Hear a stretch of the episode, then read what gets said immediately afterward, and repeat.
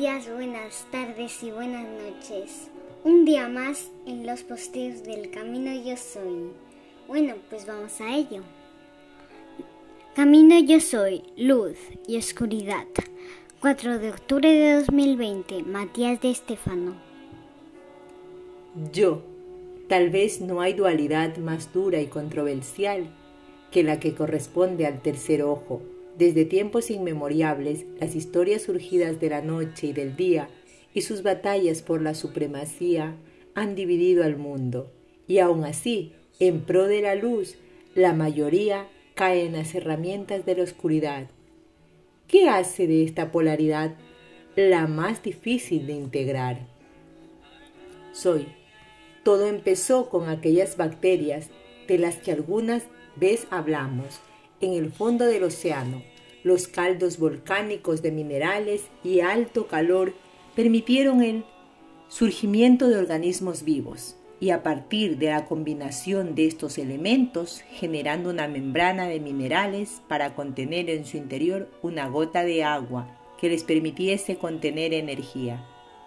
Esto originó una célula y las mismas comenzaron a complejizarse. Al llenar el fondo de los océanos, la enorme cantidad quedó sin alimento y la única opción que encontraron fue ascender y buscar otro tipo de alimento. De los fondos oscuros abismales emergieron hacia la superficie en búsqueda de la luz. Se volvieron fotosensibles y empezaron a hacer fotosíntesis, es decir, sintetizar la luz para volverle energía y alimento. Esto expandió a los organismos unicelulares a ser pluricelulares. La población de los océanos fue tanta que muchos comenzaron también a buscar salir a la superficie. Primero lo hicieron los vegetales, quienes buscando la luz del sol cambiaron la atmósfera de la Tierra, llenándola de gases, absorbiendo el carbono de los volcanes y soltando el oxígeno, creando la biosfera. Así fue que los animales comenzaron a consumir las plantas y luego a consumirse entre ellos.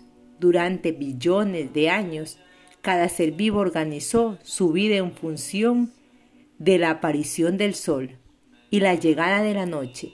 La luz implicaba alimento, seguridad, visibilidad. La noche implicaba peligro, ahorro de energía, sueño, aprovechando esta circunstancia en que la mayoría se veía indefenso. Durante la noche muchos animales se convirtieron en nocturnos, atacando y creando en el subconsciente colectivo la idea de seres malignos que surgían de la oscuridad. La gran batalla era consumir energía de luz, alimentarse de ella, y no importaba cómo, todo valía.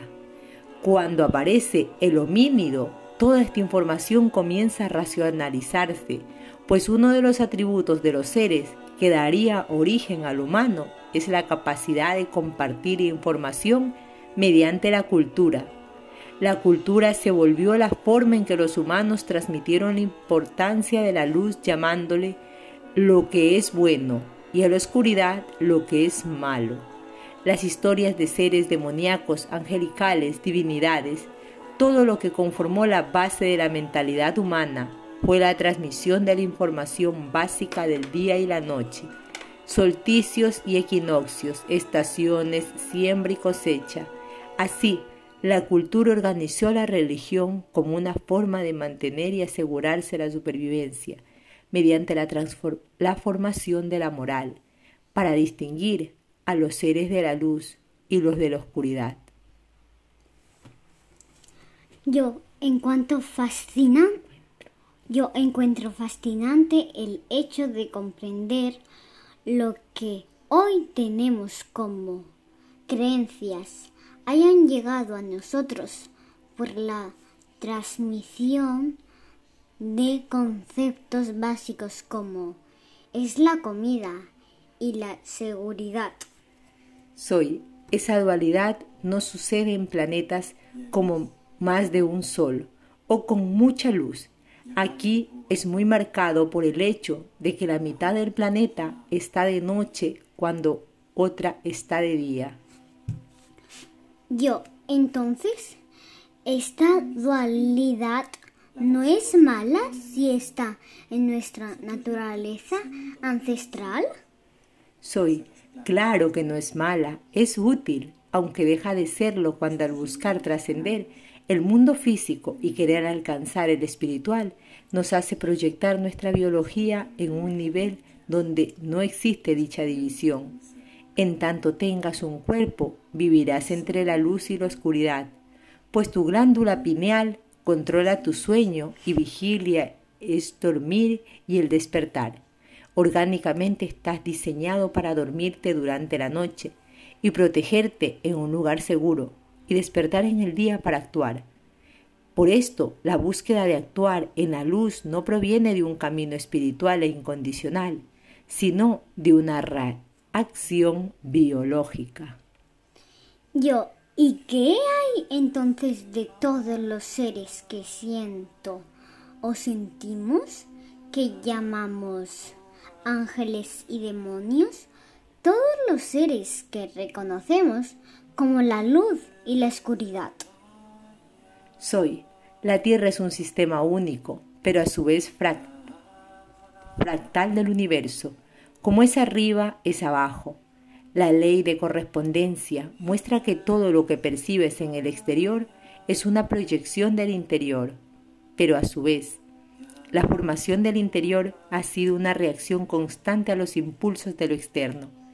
Ahora salgamos de la Tierra para ver el cosmos en el principio solo existía el vacío, la nada, similar a un agujero negro, justamente la máxima oscuridad, de igual manera que el fondo de los océanos. Una enorme energía colapsó de este profundo vacío, generando una vibración que se expandió en forma de luz. La luz fue energía, y cuando más vibró, más frecuencias y patrones surgieron, colapsando nuevamente sobre sí, surgió el instante del Bim Bang, la gran explosión que generó la materia. La luz viajó en todas direcciones y ahora era emanada por soles que radiaban hacia los 360 grados de una esfera. Cuando la luz se proyecta sobre un objeto físico, surgen las sombras. En todo este proceso has de ver algo. La oscuridad es la que permite ver la materia, es la que dio vida al universo, pues el vacío y el colapso de la luz sobre sí misma es que surgió la existencia. La luz es la energía que sostiene la vida y que la guía en los caminos de la existencia. Yo, tal como en la imagen que elegí para hoy, lo que nosotros vemos como diabólico o tenebroso no es más que la proyección de la luz sobre las formas. Soy ángeles, demonios y tantas otras entidades. Son como los organismos pluricelulares del cosmos. Ambos buscan usar la energía en su propio beneficio, igual que los seres vivos de la Tierra. Los oscuros, demonios, el diablo, no son más que los diseñadores de realidades, arquitectos de la vida que distorsionan la luz para que podamos existir. Lo oscuro son como las abejas que toman el pole y néctar de la flor de la luz, de las almas para crear panales y miel. Y si las molestas en su trabajo, no dudarán en picarte. A veces los oscuros desean vivir sus propias creaciones, buscando energía en cuerpos humanos o en la naturaleza, igual que los insectos y las bacterias o virus. Los demonios son los mecanismos de desarrollo y evolución. Los seres de luz son las plantas, las flores, el producto directo de la luz, que entregan medicina y alimento incondicionalmente. Ni las plantas ni los insectos son malos en la naturaleza. De hecho, sin uno u otro, el mundo se destruiría. Yo, entonces me dices que aquello que nosotros hemos puesto en guerra nunca ha estado en batalla. Soy, algunas ha habido como en el reino de los insectos. Hay muchas luchas y muchos devoran las flores, pero no deja de ser algo natural. Los humanos pusieron cultura a lo que no la tenía. Los seres de la luz y de la oscuridad han trabajado juntos desde el inicio de los tiempos, de la misma forma que las plantas usan los insectos para la polinización. Yo, o sea que la luz usa a la oscuridad para expandir su territorio. Soy, así es, y a mayor cantidad de plantas, mayor cantidad de insectos. Equilibrio, son creadores de mundos, diseñadores de vida. Yo, ¿y por qué a veces nos atacan? Yo he vivido exorcismos. exorcismos y he sentido la lucha entre seres de la luz y, y de oscuridad. Soy, claro, como te dije, en la naturaleza hay una incesante lucha por consumir energía y los humanos son una fuente muy grande emocional. Yo, ¿y cómo hacemos para que esto deje de pasar? Soy, no puedes eliminar a las abejas porque sabes que pueden picarte. Debes aprender a convivir con ellas, plantar más plantas, más flores, entregarles en néctar, hacer las ofrendas. Yo, me recuerda esto a lo que hacen en la isla de Bali, Indonesia. La primera vez que fui, vi que ponían ofrendas de flores y frutas en las puertas de templos y las habitaciones. Pregunté para quién era y me dijeron que era para los demonios y la oscuridad. En ese momento me sorprendí y me explicaron, si les honras por su tarea en el mundo, les haces ofrendas de alimentos, se sentirán queridos y no harán travesuras. Me pareció lo más amoroso que había escuchado. Soy, porque porque como hablamos, la oscuridad y la luz coexisten en simbiosis. Cuando buscas entrar al mundo de la conciencia, ves que todo es uno y desaparece el mundo de la inconsciencia erradicado de las corrientes positivas y negativas. Para la conciencia no hay lucha entre ambas, sino que son útiles, yin, yang. Yo, entrar en el mundo espiritual de la conciencia, pues, es entender la naturaleza de todas las entidades de luz y oscuridad, reconociendo que es la luz quien proyecta las formas oscuras que vemos. Entiendo que la luz, al expandirse en la materia, deja ver las singularidades y distorsiones de la misma, mostrando todos los aspectos que deben ser integrados. Soy Vuelve a mirar la imagen y observa cómo la luz es un círculo perfecto, una esfera lumínica que sobre la materia deja de ver todos los escalones de la evolución en una tenebrosa imagen demoníaca. Normalmente en los tiempos de sabiduría y escuelas iniciáticas, los conocimientos más esenciales de la luz eran disfrazados de seres que daban miedo, arañas, serpientes, escorpión, cocodrilos, el diablo y tantos otros, pues de esta manera los sabios se aseguraban que sólo llegasen a la sabiduría aquellos que habían trascendido el miedo y la supervivencia del mundo de las formas. ¿Quién podía ver a través de los ojos de la serpiente? Quien atravesaba al diablo con seguridad, vería detrás la luz. Los escalones de la evolución se disfrazaban de oscuridad para comprender que la misma solo era un mecanismo de desarrollo de luz, abejas y flores. Yo, entonces, yo soy luz y oscuridad. Ambas viven en mí y honrando, honrando ambas partes.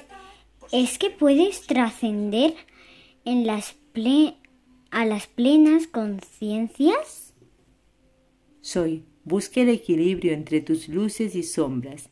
Dibújalas, manifiéstalas y serás libre, pues te convertirás en creador de realidades. Yo, yo soy luz y oscuridad en equilibrio. Yo soy creador. Gracias por, escuchar. Namaste. Namaste. Precioso tema con el que nos despedimos. Les habló Triana Ordóñez y Lucía Campos.